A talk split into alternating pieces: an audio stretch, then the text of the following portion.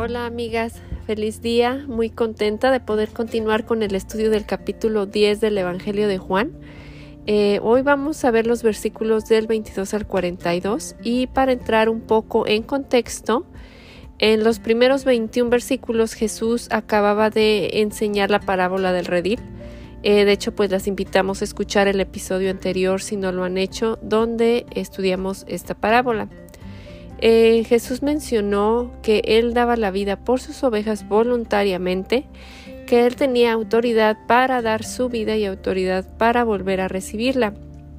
Juan el autor menciona que estas palabras fueron motivo de disensión entre los judíos.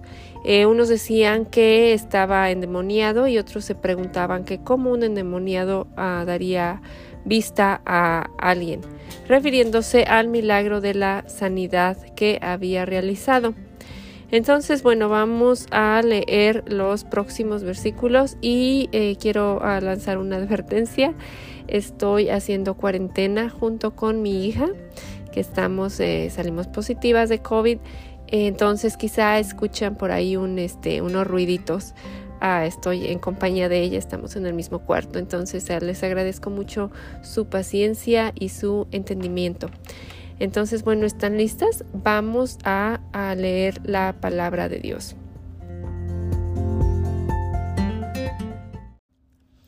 Ok, comenzando desde el versículo 22 hasta terminar el capítulo. Por esos días se celebraban en Jerusalén la fiesta de la dedicación. Era invierno y Jesús andaba en el templo, por el pórtico de Salomón. Entonces lo rodearon los judíos y le preguntaron ¿Hasta cuándo vas a tenernos en suspenso?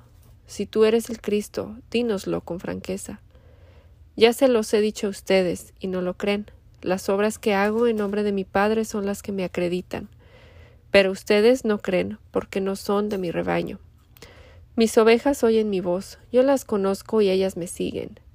Yo les doy vida eterna, y nunca perecerán, ni nadie podrá arrebatármelas de la mano. Mi Padre, que me las ha dado, es más grande que todos, y de la mano del Padre nadie las puede arrebatar. El Padre y yo somos uno. Una vez más los judíos tomaron piedras para arrojárselas, pero Jesús les dijo Yo les he mostrado muchas obras irreprochables que proceden del Padre. ¿Por cuál de ellas me quieren apedrear? No te apedreamos por ninguna de ellas, sino por blasfemia, porque tú, siendo hombre, te haces pasar por Dios. ¿Y acaso? respondió Jesús, ¿no está escrito en su ley? ¿Yo he dicho que ustedes son dioses? Si Dios llamó dioses a aquellos para quienes vino la palabra, y la escritura no puede ser quebrantada, ¿por qué acusan de blasfemia a quien el Padre apartó para sí y envió al mundo? Tan solo porque dijo Yo soy el Hijo de Dios? Si no hago las obras de mi Padre, no me crean. Pero si las hago, aunque no me crean a mí, crean a mis obras, para que sepan y entiendan que el Padre está en mí y, yo, y que yo estoy en el Padre. Nuevamente intentaron arrestarlo, pero él se les escapó de las manos. Volvió Jesús al otro lado del Jordán al lugar donde Juan había estado bautizando antes y allí se quedó. Mucha gente acudía a él y decía aunque Juan no hizo ninguna señal milagrosa, todo lo que dijo acerca de este hombre era verdad. Y muchos en aquel lugar creyeron en Jesús.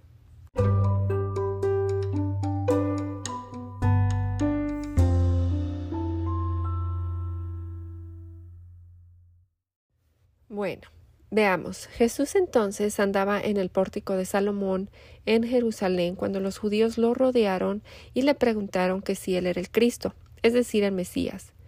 Eh, le dijeron que, que si era, que se los dijera con claridad. A esto Jesús les contestó que ya se los había dicho y que ellos no creían. Jesús había hecho ya muchos, muchas señales que daban testimonio de que Él es el Hijo de Dios. En Jerusalén, por ejemplo, ya había sanado a un paralítico con solo una orden. Los judíos habían visto este milagro. ¿Acaso ellos creyeron? No. No solo no creyeron, sino que querían matarlo porque, según ellos, él había quebrantado el sábado y además porque Jesús dijo que, que Dios era su Padre. En el versículo 26, Jesús les dice claramente, ustedes no creen porque no son de mi rebaño. La versión Reina Valera contemporánea dice, si ustedes no creen, es porque no son de mis ovejas. En otra conversación que Jesús tuvo con los fariseos, les dijo, el que es de Dios escucha las palabras de Dios. Por eso, ustedes no escuchan, porque no son de Dios. Esto lo vimos en Juan 8:47. Solo los que son de Cristo, quienes el Padre les, le, ha dado, llegan a la fe o creen. Otros están ah, tan cegados por sus ah, pecados que se niegan a creer. Eh, el caso de los ah, fariseos. Solo las personas regeneradas, nacidas de nuevo, eh, que eh, por medio del Espíritu pueden creer. Tal como Jesús le dijo a Nicodemo, en verdad te digo que el que no nace de agua y del Espíritu no puede entrar en el reino de Dios. Lo que es nacido de carne, carne es, lo que es nacido del Espíritu, Espíritu es. Cierre de comillas. Juan 3, 3, 5 y 6. Y por último, en el capítulo 1, Juan el autor menciona, pero a todos los que lo recibieron les dio el derecho de llegar a ser hijos de Dios, es decir, a los que creen en su nombre, que no nacieron de sangre, ni de voluntad de la carne, ni de la voluntad del hombre, sino de Dios. Cierre de comillas. Esto nos lleva a entender el orden de salvación como sigue. 1. Elección incondicional, primeramente. Esto se refiere a la selección de Dios de sus hijos, incluso antes de la creación, según su buena voluntad. Número 2. Llamado eficaz.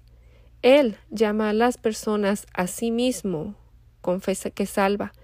El llamamiento interno o eficaz llega por medio del llamamiento general, es decir, mediante la predicación de la palabra. 3 regeneración o nuevo nacimiento. El llamamiento eficaz necesariamente conduce a un corazón regenerado que ha sido abierto a recibir a Dios por quien es Él y lo que tiene que decir. La regeneración o nuevo nacimiento es la obra divina de Dios, el Espíritu Santo, sobre las mentes y las almas de los caídos, mediante la cual el Espíritu da vida a los que están espiritualmente muertos. Esta obra sobrenatural nos rescata de la esclavitud al pecado y de nuestra incapacidad moral para inclinarnos hacia las cosas de Dios. La regeneración, al ser una obra sobrenatural, es obviamente una obra que el hombre natural no puede realizar por sí solo. Número 4. Arrepentimiento y fe. Sin la regeneración es moral y espiritualmente imposible que una persona crea en Cristo. Pero cuando una persona es regenerada, es moral y espiritualmente imposible que esta persona no crea. John Murray. La fe y el arrepentimiento son las dos caras de la misma moneda, como J. I. Packer ah, resume. El arrepentimiento es fruto de la fe, que es en sí mismo eh, fruto de la regeneración. Perdón, el arrepentimiento es fruto de la fe, que es en sí misma fruto de la regeneración. La persona regenerada da una vuelta de 180 grados y en lugar de seguir caminando hacia su pecado, ahora camina hacia Cristo.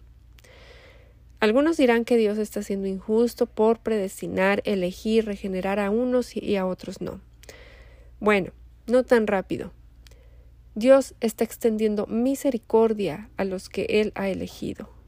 Él está ejerciendo justicia a los que por su propia dureza de corazón han rechazado a Cristo. Jesús continuó Mis ovejas oyen mi voz, yo las conozco y me siguen. Yo les doy vida eterna y jamás perecerán, y nadie las arrebatará de mi mano. Mi Padre que me las dio es mayor que todos, y nadie las puede arrebatar de la mano del Padre. Yo y el Padre somos uno. Cierre de comillas. Juan 10, 27 al 30. Las ovejas de Cristo, los elegidos, desde antes de la fundación del mundo, ven en las palabras y obras de Jesús que Él es el Mesías y el Salvador. Ellos escuchan su voz y Él los salva. Nadie puede arrebatarlos de su mano. Arcis Sproul escribe en su comentario de Juan Estamos seguros, no porque nos aferremos firmemente a Jesús, sino porque Él se aferra firmemente a nosotros. Los verdaderos discípulos de Cristo perseveramos porque es el mismo Cristo sosteniéndonos. Las palabras de Jesús continuaron entonces causando ofensa a los líderes judíos. Ellos querían apedrearlo y Jesús les preguntó que por cuál de sus obras le querían apedrear. Ellos dicen que por ninguna de ellas. Ellos no podían negar las señales que Jesús había hecho. Eran demasiado obvias. Sin embargo, se negaron a creer que esas obras testificaban de su deidad. Más bien, buscan apedrearlo porque lo acusan de blasfemia. Le dijeron, le dijeron que siendo hombre se hacía pasar por Dios.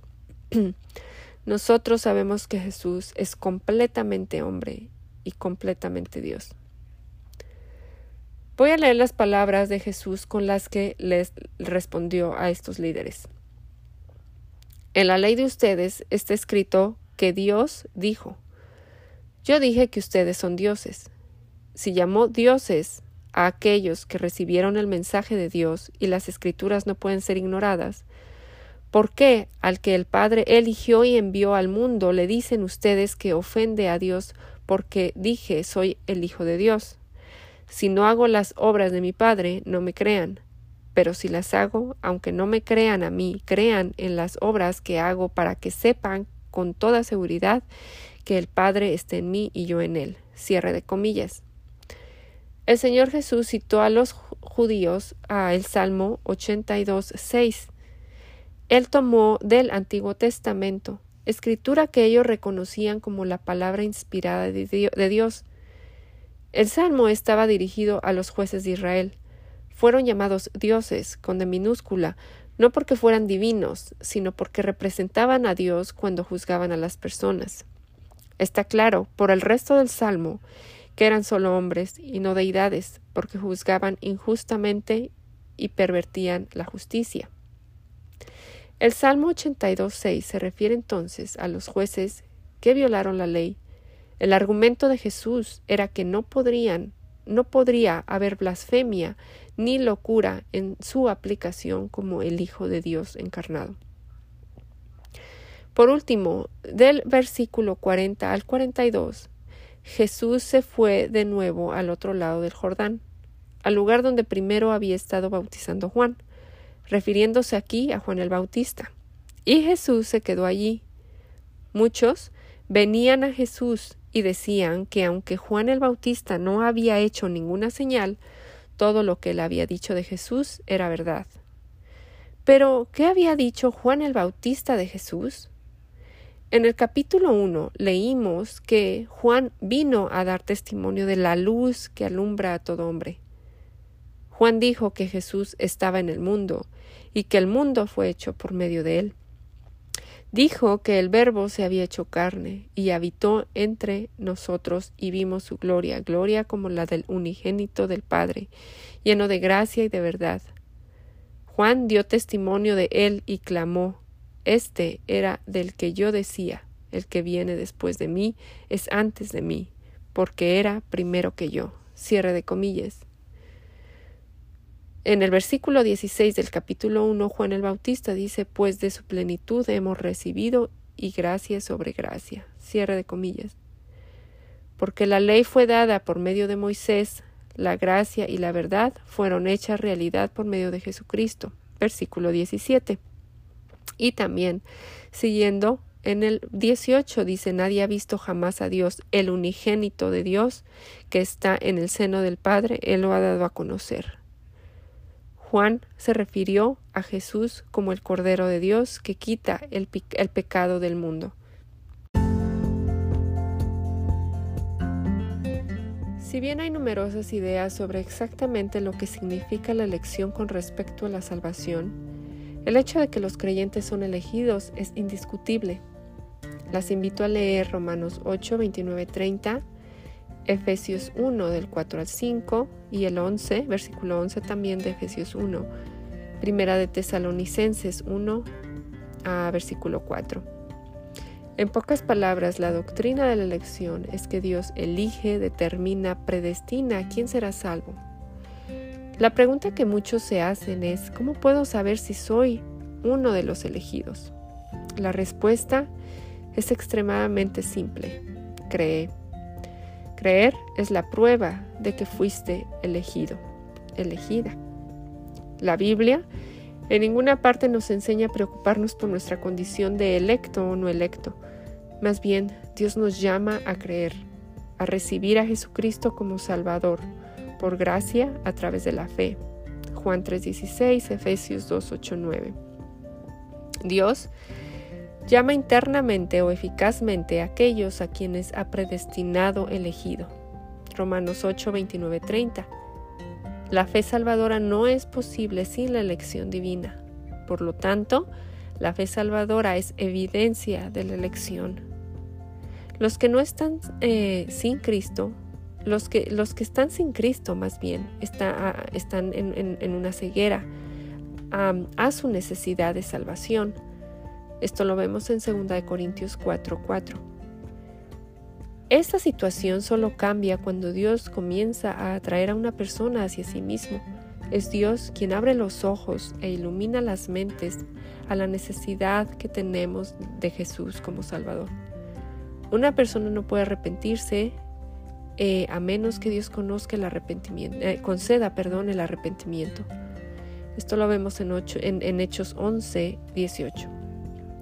Si has recibido a Jesucristo como tu Salvador, si has puesto tu fe en Jesús y confías en Él em, para tu salvación, creyendo que su sacrificio es el pago completo por tus pecados, felicidades, eres uno o una de los elegidos.